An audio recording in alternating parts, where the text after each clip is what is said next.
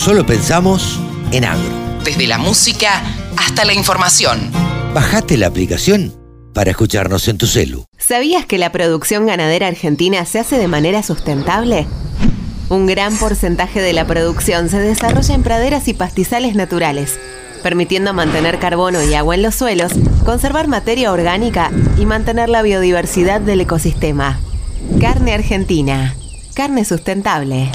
Encontrá más información en www.carneargentina.org.ar. Nuestro columnista de deportes se llama Rode MacLean y ahora está con nosotros. Buenos días, Rode, ¿cómo estás?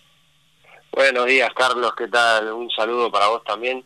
Yo, por suerte, muy bien, con mucha ganas de hablar de deporte, como siempre, y de traerles la mejor información deportiva. Bien, vamos a arrancar con, como lo hacemos siempre, con el fútbol, ¿no? Exactamente, tuvimos, esta vez no fútbol 11, vamos a ir al Mundial de Futsal, del que hablamos ya la semana pasada. Esta vez Argentina jugó los octavos de final, en el que venció 6 a 1 a Paraguay.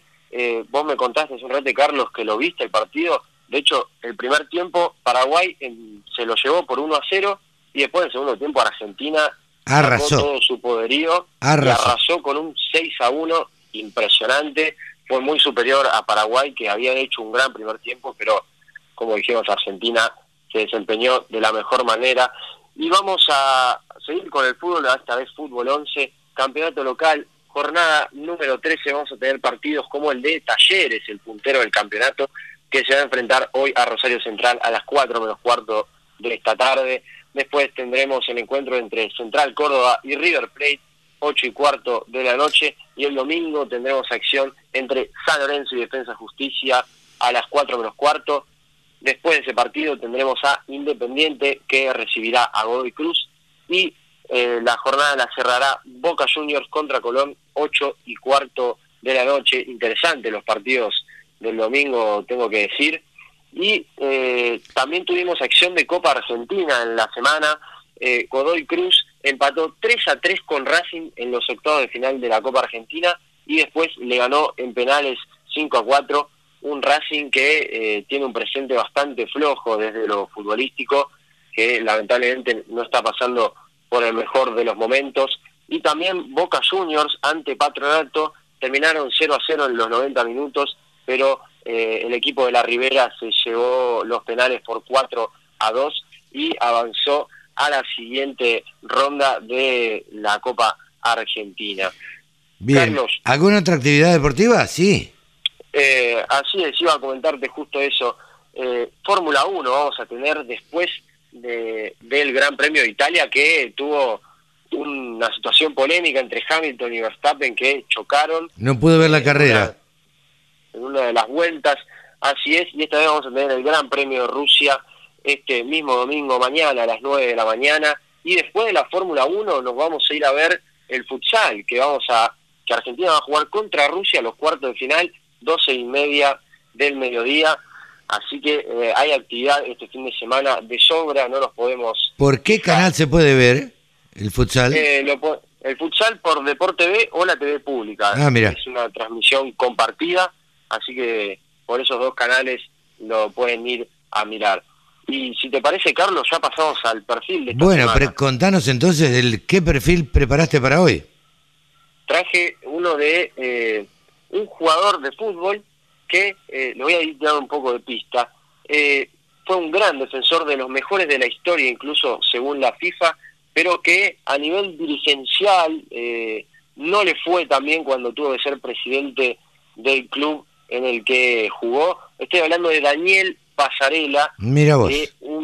uno de los eh, grandes defensores que tiene la historia del fútbol, el único argentino en ganar los dos mundiales que tiene nuestro país. Así es. El del 78, que fue fundamental, pero en el 86 que estaba en la lista, pero no llegó a jugar ningún partido por una infección estomacal y después por una lesión en una de sus piernas. Daniel Pasarela comenzamos, nació el 25 de mayo del año 1953 en Chacabuco, debutó en el año 1973 en Sarmiento de Junín, en el que solo estuvo una temporada, 36 partidos jugados, 9 goles, y después ya pasó a River Plate, en el que jugó desde el año 1974 a 1981, perdón, y en ese tramo ganó su primer mundial en el que se disputó acá en Argentina. Después pasó a la Fiorentina. Ah, te iba a decir, eh, ¿jugó en algún otro equipo que no sea River? Eh, sí, jugó en la Fiorentina y en el Inter de No, no, no, en Argentina. Ah, no, en Argentina no, Sarmiento de Junín, pero después todo River. Ah, todo River, claro. Por eso fue dirigente, recordemos, dirigente de River.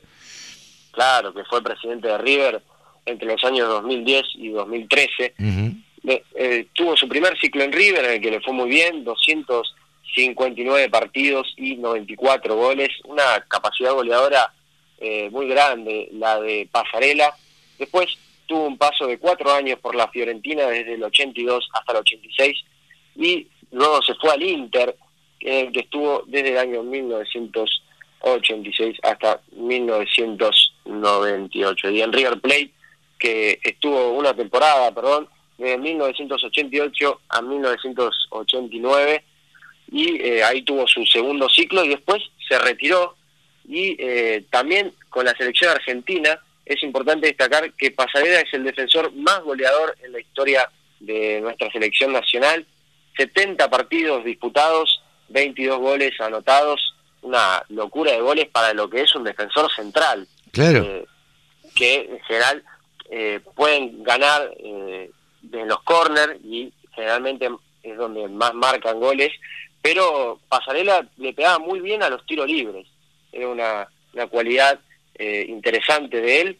Y después empezó su ciclo como entrenador, el que obviamente arrancó en River Plate, eh, dirigió desde 1990 hasta 1994, en donde consiguió el título de primera división en el año 89 y en la apertura de 1991 y de 1993. Luego tuvo un paso de cuatro años por la selección argentina en el que eh, tuvo la famosa mano dura que no dejaba que los jugadores tengan el pelo largo ni que tengan aritos o piercings. Sí, sí. Eh, Le había puesto la gorra. claro, totalmente. y es por eso que Redondo eh, se negó a jugar para Pasadena, porque Redondo, obviamente, de pelo largo, y se negó para jugar para Pasadena y nos perdimos la oportunidad de ver a, a Redondo en los mundiales. Luego dirigió a la selección de Uruguay y después tuvo breves pasos por Parma, Monterrey de México, en el que consiguió el torneo clausura, y eh, en el Corinthians, y después tuvo otro ciclo más en River como entrenador, que solo duró una temporada, y después, como mencionamos antes, que fue presidente en el momento más polémico de la historia de River, ya que se fue al descenso en el año 2011 y teniendo a Pasarela como presidente. Claro. Y de paso, Carlos, te cuento unos pequeños récords que tiene Pasarela, o datos interesantes, se podría decir, es la cuarta persona en el mundo y en la historia en haber sido jugador, técnico y presidente de un club. Ah, mira vos. Los, otros tres son Carlos Babington, que lo hizo con Huracán, Santiago Bernabéu con el Real Madrid y Franz Beckenbauer con el Bayern Múnich. Ah, un dato interesante de Pasarela y también es el segundo defensor más goleador de los torneos de primera división en todo el mundo, con 134 goles en 451 partidos oficiales. El primero es el neerlandés Ronald Koeman.